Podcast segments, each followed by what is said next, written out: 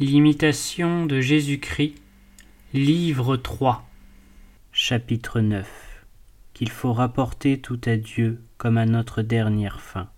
Mon Fils, je dois être votre fin suprême et dernière, si véritablement vous désirez être heureux.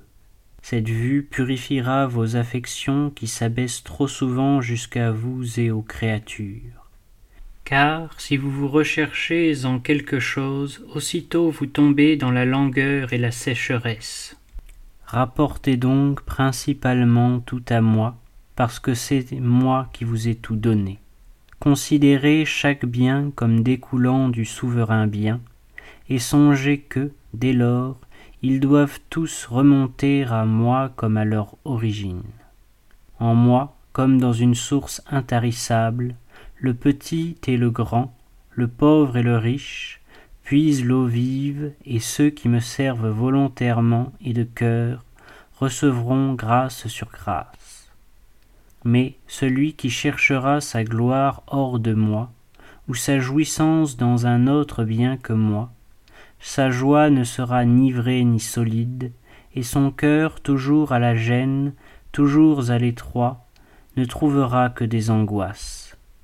Ne vous attribuez donc aucun bien, et n'attribuez à nul homme sa vertu, mais rendez tout à Dieu sans qui l'homme n'a rien. C'est moi qui vous ai tout donné et je veux que vous vous donniez à moi tout entier. J'exige avec une extrême rigueur les actions de grâce qui me sont dues. Ceci est la vérité qui dissipe la vanité de la gloire. Là où pénètre la grâce céleste et la vraie charité, il n'y a plus de place pour l'amour-propre, ni pour l'envie qui torture le cœur car l'amour divin subjugue tout et agrandit toutes les forces de l'âme. Si vous écoutez la sagesse, vous ne vous réjouirez qu'en moi, vous n'espérerez qu'en moi, parce que nul n'est bon que Dieu seul, à qui, en tout et par-dessus tout, est due à jamais la louange et la bénédiction. Réflexion. Tout bien découle de Dieu, qui est le bien suprême, et tout ce qu'il fait est bon parce qu'il le tire de lui.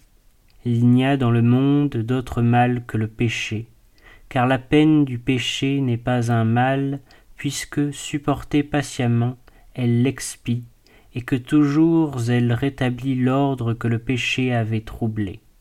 Ainsi nous tenons de Dieu la vie, l'intelligence, l'amour, qui doit remonter perpétuellement vers sa source, et de nous-mêmes nous ne pouvons rien, pas même dire Mon Père, car nous ne savons pas prier, et c'est l'Esprit qui demande en nous avec des gémissements ineffables. L'unique chose qui nous appartienne, c'est le péché. Il est le fruit de notre volonté libre, et son salaire est la mort. Élevons-nous tant que nous voudrons dans notre pensée, voilà ce que nous sommes. Nous n'avons rien de plus que ce que Dieu nous donne dans sa bonté et sa miséricorde toute gratuite.